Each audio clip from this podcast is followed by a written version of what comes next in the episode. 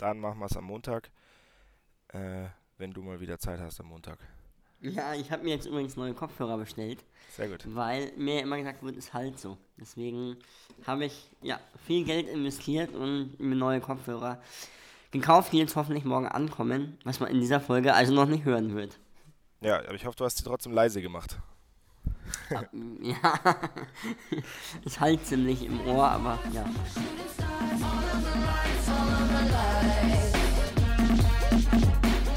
Und damit herzlich willkommen zurück zur 60. Ausgabe unseres Formel 1 Boxen Talks Lights Out.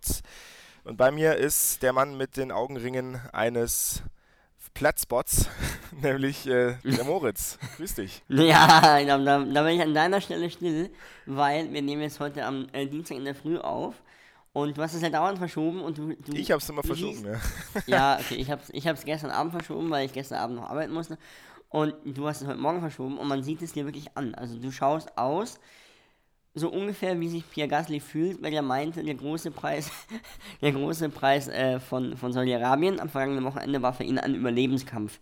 Ich weiß jetzt nicht, ob man darüber Witze machen sollte. Was hat er, er denn jetzt eigentlich genau? Das weiß ich nicht. Der hat irgendwie immer Stiche gehabt in Linkskurven und dem ging es überhaupt nicht gut. Also wirklich überhaupt nicht gut. Mhm. Aber ich zitiere jetzt auch nochmal Nico Hülkenberg, der auch sagte, äh, es ist das wahrscheinlich schwierigste Rennen seines Lebens. Dann gehen wir rein schon mal in diesen großen Preis von Saudi-Arabien. Die zweite Ausgabe des großen Preis von Saudi-Arabien gewonnen hat Max Verstappen vor Charles Leclerc und dritter Carlos Sainz Jr. Der Vollständigkeit halber Lewis Hamilton, auf den man ja diese Saison trotzdem, finde ich, immer ein bisschen gucken muss, auch wenn er nicht in die mhm. Top 3 gekommen ist ist Zehnter geworden. Einen Punkt abgestaubt. Moritz, das Rennen, wie hat es dir gefallen? Ich fand es sehr gut. Also es war ähm, ja wirklich wieder mal ein Rennen, wo einiges auch geboten ähm, war. Und ich finde, man kann, kon, konnte an diesem Rennen wirklich festmachen, vor allem äh, vorne, aber auch im Mittelfeld, dass die neuen Regeln greifen. Wir hatten ein packendes Duell Leclerc gegen Verstappen. Wir hatten auch ein spannendes Duell äh, von den beiden Alpines, wo man auch vielleicht sagen könnte, das war das perfekte Marketing für, äh, für die Marke mit dem rosa Logo. Aber ja, wir haben ja eben kein rosa Logo. Das ist ja das, was naja, ich meine. Ja, ja, ja, ich verstehe, was du Aber meinst. du weißt, was ich meine. Allein, dass wir jetzt darüber sprechen. Mhm. Und ähm, nee, ich fand, es war ein, ein, ein, ein klasse Rennen. Äh, vielleicht wollen wir das chronologisch nochmal aufarbeiten. Am Freitag gab es eine Attacke ähm, einen, einen Drohnenangriff von den Houthi-Rebellen auf einmal äh, 20 Kilometer ungefähr von der Rennstrecke entfernt. Max Verstappen war auf einer, auf einer Runde unterwegs und meinte, es riecht hier so, es ist mein Auto, meinten, meinten seine Ingenieure, nein, es ist nicht dein Auto, vielleicht ein anderes Auto, es war dann aber ein Angriff. Maxi, möchtest du dazu was sagen?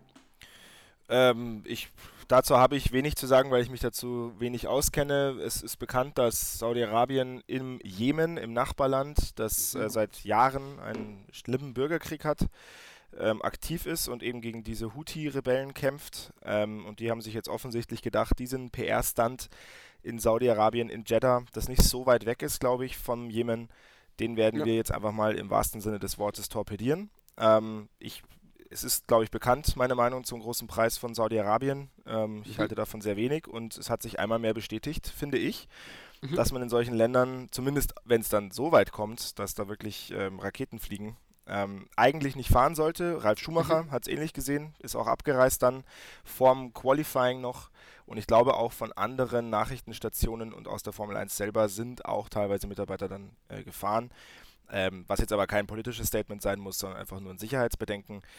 Ja, schade ist es, aber ähm, die Formel 1 hat entschieden, dann trotzdem zu fahren und diese Entscheidung muss man dann wahrscheinlich irgendwo akzeptieren.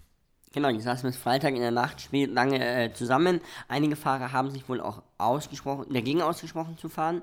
Ähm, man sagt ungefähr so vier, fünf Fahrer. Wer natürlich ähm, ja, wird nicht genannt, aber es war nicht jeder auf jeden Fall dafür, dass gefahren wird. Im Endeffekt wurde gefahren. Dann gab es am äh, Samstag, vielleicht um das auch nochmal der Chronologie halber ähm, aufzudröseln, weil eben Saudi-Arabien nicht nur ein wahrscheinlich gefährliches Land ist, sondern auch die Strecke gefährlich ist, gab es einen ganz äh, furchtbaren Einschlag bei 260 km/h von Mick Schumacher. Der ist dann aber unbeschadet dann herausgeklettert, Gott sei Dank. Wurde kurz ins Krankenhaus auch noch äh, verfrachtet. Dort meldete er sich aber, ähm, dass alles fein ist. Das Auto wurde aber nicht mehr in Stand gesetzt. Mhm. Ähm, er hätte starten können am Sonntag. Haas hat aber gesagt, nein, es ist uns zu riskant. Äh, wir wollen für Australien alles opfern, weil der wäre vom letzten Platz gefahren und wahrscheinlich auch nicht mehr in die Punkte gefahren. Überhaupt, dass man sich bei Haas über solche Gedanken macht.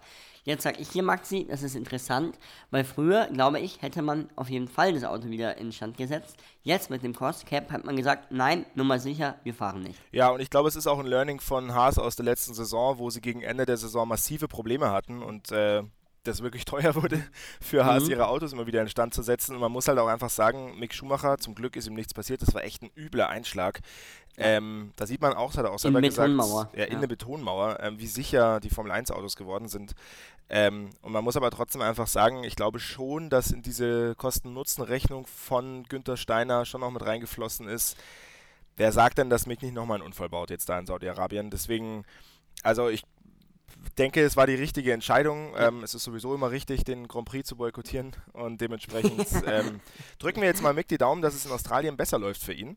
Sein mhm. Teamkollege ähm, äh, Kevin Magnussen auf 9 gefahren, wieder in die mhm. Punkte gekommen. In der Gesamtwertung schiebt er sich jetzt auf Platz 8, also platziert sich selber auf jeden Fall weiter in den Top 10. Für Mick wird es Zeit, mal Punkte zu sammeln. Ganz kurz bei Magnussen, das waren nur zwei Punkte und hätte man in dieser Aussage nur zwei Punkte noch vor einem Jahr über Haas gesagt, jeder hat gesagt, ja. ja, Wahnsinn, endlich zwei Punkte. Ja. Und er hatte extreme Nackenprobleme, deswegen war wahrscheinlich nicht mehr möglich. So ist es. Ähm, Lass uns doch gleich mal über das Führungsduell sprechen, weil das ist natürlich das, worum es bei diesem äh, großen Preis ging. Und auch da wieder so vorneweg. Ich finde, so was wir letzte Woche auch schon gesagt haben, bestätigt sich einmal mehr. Das ist richtig gut mit diesen neuen Regeln. Das macht richtig Spaß, diese Duelle zwischen Charles Leclerc und Max Verstappen, das war schon richtig geil anzusehen, oder? Und auch, es gab ja diese eine Szene, ähm, wo Max Verstappen sehr, sehr spät bremst, ähm, weil er noch dieses DRS, äh, die DRS-Linie äh, als Zweiter überfahren wollte und damit das DRS haben wollte. Mhm. Äh, der hätte sich eigentlich einen Flatspot geholt normalerweise. Aber ja. ähm, ich hatte das Gefühl, irgendwie war das dann doch nicht so tragisch für die Reifen. Ich glaube, letztes Jahr mit Pirelli, da wäre er wahrscheinlich ausgefallen. Ja, genau, die Pirelli-Reifen verzeihen äh, deutlich mehr, auch mehr Angriffe. Das hat natürlich mit den neuen Aero-Regeln zu tun, aber auch weil die Reifen besser sind. Und auch, ähm, da gab es ein virtuelles Safety Car und Safety Car und so weiter und so fort. Ähm, und die Reifen kommen wieder auf Temperatur. Also wenn du sie einmal verlierst, kommst du auch schneller wieder, wieder drauf. Ich glaube, sie brauchen ein bisschen länger, bis sie, bis sie in, in das Temperaturfenster kommen. Vor allem im Qualifying äh, braucht es mehr Aufwärmrunden, aber im Rennen erholen die sich wieder. Und absolut, ähm, da wäre früher das Rennen zu Ende gewesen. Was ich aber äh, krass fand, ist einfach der Topspeed äh, von, von ähm, Red Bull. Deswegen mhm. hätte Ferrari wahrscheinlich auch nie eine Chance gehabt. Im Qualifying hatte ähm, Perez 335 km/h und Leclerc 327. Gestern war Dr. Helmut Marko bei uns äh, in der Sendung bei Sport Talk, der meinte sogar 15 km/h war der Red, also nicht bei uns, schneller. sondern bei deinem äh, Arbeitgeber. ja, genau. Wäre aber schön, wenn er mal zu uns kommen würde. Äh, ja, ja, ja, aber gestern gut aufgelegt auf jeden Fall. Das äh, ja, läuft auf jeden Fall, egal wie schnell sie wirklich dann auch waren. Äh, sie waren deutlich schneller wie äh, Red Bulls und haben die Ferraris einfach abgehängt. Deswegen hätte Leclerc wahrscheinlich das Rennen auch nie gewonnen. Aber, da möchte ich auch noch eins sagen, der Pechvogel des Tages war eigentlich Sergio Perez, der auf ja. der Pole Position stand. Dann mit einer Finte von Ferrari, die wollten eigentlich stoppen, haben es dann doch nicht gemacht. Perez dachte, ah, die kommen rein, ist auch reingefahren und ja, dann kommt er raus. Und dann war es blöde, dann kracht Latifi in ähm, die Mauer und dann gab es einen Safety Car und sind alle zum äh, Boxenstopp gekommen und Perez hat seine Führung verloren. Latifi, der kleine Game Changer. Das zweite Mal. Ja. Äh, übrigens hat mich auch die Stelle, an der Latifi eingeschlagen ist, sehr stark an die Stelle erinnert, wo er auch damals in äh, Abu Dhabi mhm. eingeschlagen mhm. ist. Also so vom ja. die Art des Crashes war ähnlich. In so eine eigentlich nicht wirklich schwierige Kurve reingedonnert und dann ist die Kontrolle halt verloren über dieses Auto, was sicherlich auch nicht einfach zu kontrollieren ist, aber ähm, ja, Aber wollen wir vielleicht festhalten, ich glaube, bei den neuen Autos, die verzeihen weniger. Und alle Piloten ja. waren eh schon sich dachte, hm, können die überhaupt wirklich so viel? Ja. Die crashen oder bei denen läuft gar nichts, Lance Stroll zum Beispiel. Ja. Und aber Leute, die eigentlich schon wirklich gut Auto fahren können und wieder zurückkommen, wie zum Beispiel Magnussen, bei denen läuft's ich finde, es äh, ist auch ein Moment für die Ewigkeit, dass du nochmal Kevin Magnussen lobst. Ja. Äh, jetzt wollen wir gar nicht wissen, was passiert wäre, wenn Antonio Giovinazzi noch Formel 1 fahren würde. Aber der war auch wieder da. Der war auch wieder da, ja. Der war auch wieder da. Man weiß noch nicht genau, warum er immer da ist, aber ähm, freut uns natürlich. Naja, ähm, du hast es schon gesagt, Sergio Perez natürlich der Pechvogel irgendwo so ein bisschen. Andererseits muss ich auch sagen, ähm, Sergio Perez ist in der Hackordnung bei Red Bull auf jeden Fall die Nummer zwei. Also wer weiß, was passiert wäre, ob er dann wirklich Ja. auch das Rennen auf eins zu Ende hätte fahren dürfen. Ja. Wahrscheinlich schon am Anfang der Saison. Also, aber ich glaube, erstmal war das seine erste Pole Position, die erste von einem Mexikaner überhaupt. Und es war eine unfassbare Runde. Also, der hat die beiden Ferraris dann wirklich nochmal übertölpelt. Mhm. Ähm, er meinte auch, wenn ich tausende Runden fahre, ist keine so gut wie die. Und die war Okay. wirklich äh, genial. Okay. Aber auf jeden Fall im Rennen ist eine gute Frage. Ich glaube, für das Podium hätte es gereicht, für den Sieg, keine Ahnung. Mhm. Äh, aber auf jeden Fall war es halt mal wieder sehr, sehr bitter. was sagst du denn zu der Diskussion zwischen Sainz und Perez bezüglich des Safety Cars? Ist da jetzt in, insgesamt alles korrekt gelaufen oder hättest du es anders gelöst?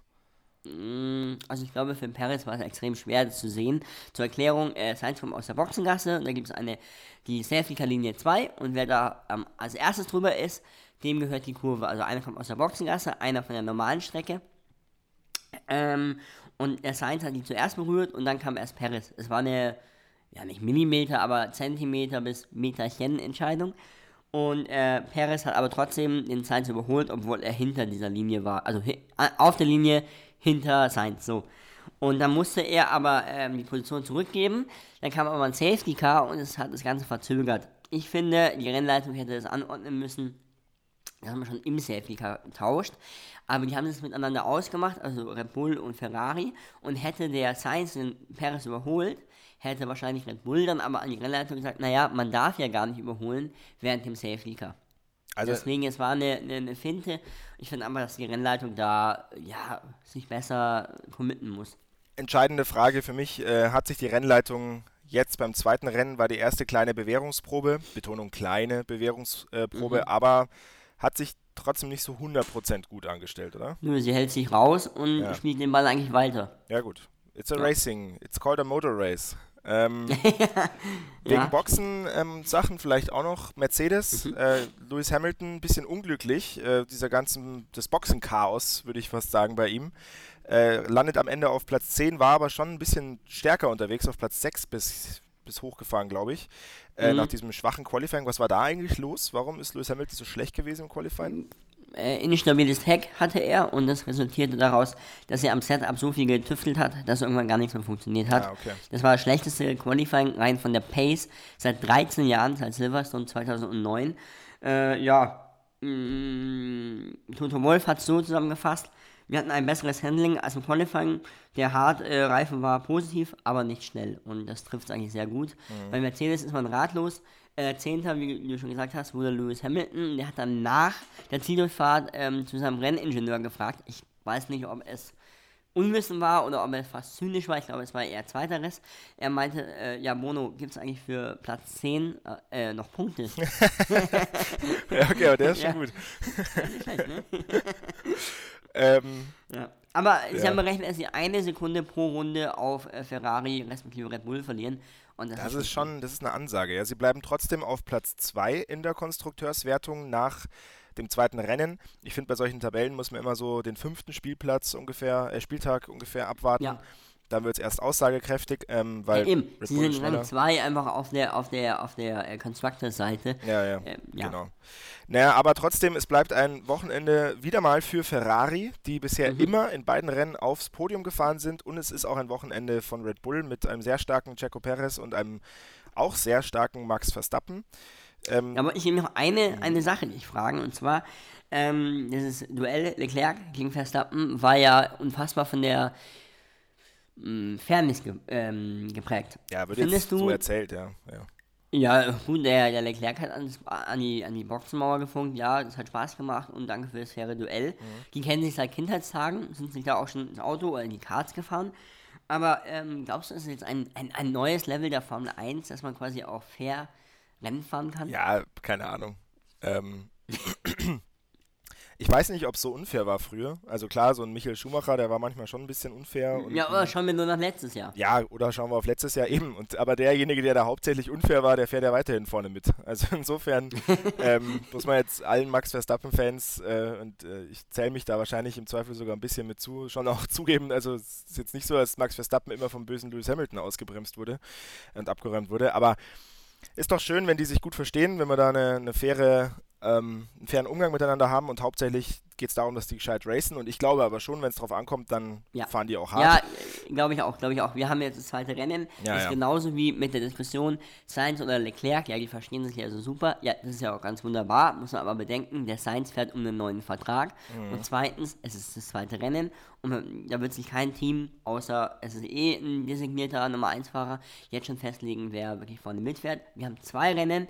Es läuft bislang alles, aber lasst uns im Sommer reden, lasst uns im Herbst reden, ob es dann auch immer noch alles so freundschaftlich bei Ferrari im Team oder auch im Führungsduell wahrscheinlich Leclerc, Leclerc gegen äh, Verstappen läuft. Vielleicht noch äh, so ein bisschen abschließend. Alpine, äh, du hast ja schon vorhin das Duell erwähnt. Sie sind jetzt auf jeden Fall ähm, wieder in den Punkten, mindestens mit Mhm. einem Fahrer. Äh, Ocon hat ein starkes Rennen, ist ein starkes Rennen gefahren, auch in den Ja. Punkten McLaren. Das erste Mal in den Punkten mit Lennon Norris, auch der ist Ja, kein aber schlechtes. beide einen Ausfall, also Powerverluste hatten wirklich viele. Das ist nämlich das, Bottas auch ausgefallen. da wollte ich gerade drauf hinaus. Ähm, also bei McLaren äh, auch wieder ein Ausfall, trotzdem Lennon Norris starkes Rennen gefahren, um das noch zu Ende zu führen. Und ja, es waren sehr viele Ausfälle, finde ich. Also Ja. ähm, überdurchschnittlich viele. Habe ich lange nicht mehr erlebt, dass so viele Autos ausfallen. Ich habe einen Beitrag gemacht am Wochenende über ähm, die technischen Neuerungen. Cool. Und ja, sehr cool. und nee, war es auch wirklich. Und auf jeden Fall hatten wir einen, einen Blog quasi, oder einen Satz eigentlich eher, und zwar, dass es viele Kinderkrank Kinderkrankheiten noch gibt. Die Boxenstops dauern extrem lange, das wird wahrscheinlich runtergehen. Und auch die Ausfallquote ist relativ hoch noch. Ich meine, wir haben Tsunoda war nicht im Ziel, ja, Latifi war auch nicht im Ziel, aus anderen Gründen, Ricciardo, Alonso und Bottas. Ja. Ähm, da sieht man einfach, dass wirklich noch, äh, ja, dass es hakt an einigen Stellen. Letzte Woche äh, die drei äh, Honda bzw. Red Bull Powertrain betriebenen Autos. Also mal schauen. Aber ich denke mal, dass wir da wahrscheinlich im, im, im, im, ja, im Juni nicht mehr drüber reden werden, über so viele Der Ausfälle. Juni ist dann das achte oder neunte Rennen, also da ist noch einiges hin. Das nächste Rennen findet am 10. April in Australien statt. Da wirst du sicherlich gleich noch was zu sagen. Ich denke, wir werden dann auch wieder Sebastian Vettel sehen. Ähm, Ja. Ja, ja, stimmt. Äh, Das Hoffen müssen wir erwähnen. Ni- Nico Hülkenberg war wieder mal im Auto. Der Hülki hat super gemacht. Er war ex- extrem entspannt auch äh, vom, vom Wochenende. Hat gesagt, noch kann ich theoretisch Weltmeister werden. Also, ja, der nimmt es locker und äh, ist auch nicht Letzter geworden. Nee, der Hülki, stimmt. Nee, er ist sogar Zwölfter geworden. Ja, Vor ja gut, wenn natürlich sechs Autos ausfallen. Ja. ja. Ja. gut, vor Lance Stroll und Alexander Albon, weil die sich noch äh, ins Auto gefahren sind. Also Albon ist Stroll reingefahren. Ähm, nee, klasse Rennen, aber vielleicht, vielleicht das letzte Rennen von Nico Hülkenberg in seiner Karriere. Auf jeden Fall, ich muss es jetzt einfach sagen, wir von Servus TV sind extrem stolz, den einzigen Experten zu haben, den einzigen Experten zu haben, ja, der jemals dieses Auto gefahren ist. Das 2022er Auto. Ja, da freuen wir uns über die, diesen Beitrag der PR-Abteilung von Nico Hülkenberg. Vielen Dank an der Stelle. Ähm, dann würde ich sagen, gehen wir mal ins Fragespiel. Du Ja. führst ja 1 zu 0 in unserem Fragespiel, Richtig. in dem es eine schwere... Ah ja, und du hast meine Kappe gefunden. Ah ja, genau. Ich habe am Wochenende Ich deine Kappe wieder München abgeholt, die du einfach Ich liegen fahr hast morgen, lassen. morgen Abend nach München. Wann kommst kannst du? du dir kommen. Ja, Ja. schauen wir mal, gell? Ähm, am- ich hinterleg's dir dann am Hauptbahnhof. Schauen wir mal, wie das Fragespiel läuft. Wie das Fragespiel läuft. Äh, unser Fragespiel, eine leichte, eine schwere Frage stellen wir uns jeweils. Die leichte gibt es einen Punkt, die schwere gibt zwei Mhm. Punkte. Du führst 1 zu 0 nach dem letzten Spieltag und ich würde mal sagen, du darfst anfangen. Welche Frage möchtest du denn zuerst gestellt Die bekommen? schwere bitte. Gut. Äh, erneuter Ausfall von Nicola Latifi. Mhm. Haben wir ja gerade schon drüber gesprochen. Mhm. Und dann wäre meine Frage, wie viele Ausfälle hat Nicolas Latifi bisher in seiner kompletten F1-Karriere gehabt? Nein, keine Ahnung. Ja, wieso weißt du denn sowas nicht? Acht. Ja, also nicht schlecht, nicht schlecht. Nö, nicht schlecht. Knapp war's. 18. Sieben waren es. Tatsächlich war sein Uh, siebter ja, wer Ausfall. Siebter Ausfall in der dritten Saison. Okay. Gut. Ja. Schwere oder leichte Frage? Ich nehme erst die leichte Frage, bitte. Okay. Und zwar, Max Verstappen fährt ja mit der Startnummer 1. Das gab es seit Sebastian Vettel nicht mehr. Wann war denn das letzte Mal, dass ein Auto mit der Startnummer 1 gewonnen hat?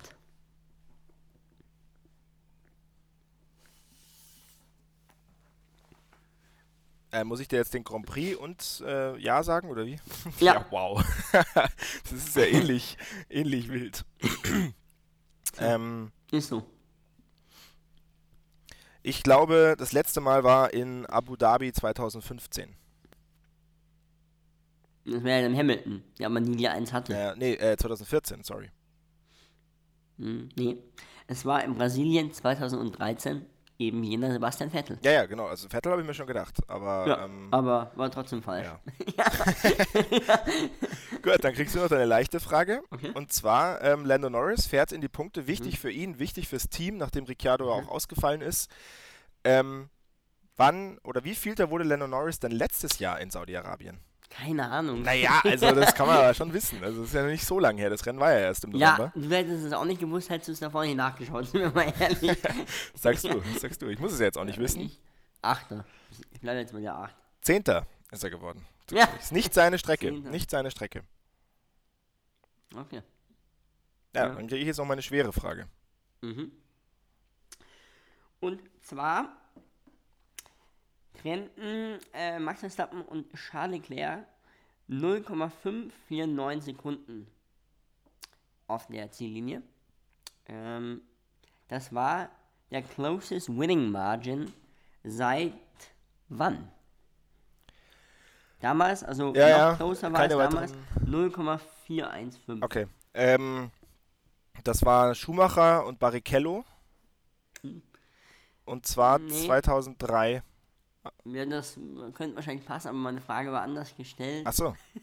Ja, im Sinne von wann war das, also wann, es, ja, also es ist der closest winning margin seit wann? Also wann war es noch knapper, das letzte Mal?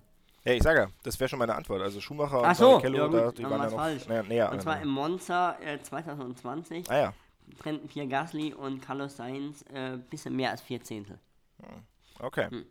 Na gut, dann gehen wir wieder. Ich glaube, wir müssen ein bisschen leichtere Fragen machen. Wobei ich Ja, habe, finde ich, schon auch. eine sehr leichte Frage gestellt.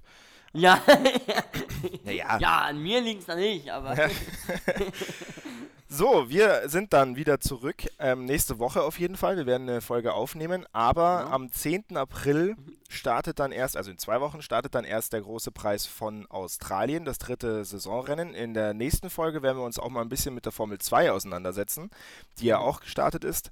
Ähm, Moritz, noch irgendwelche berühmten letzten Worte?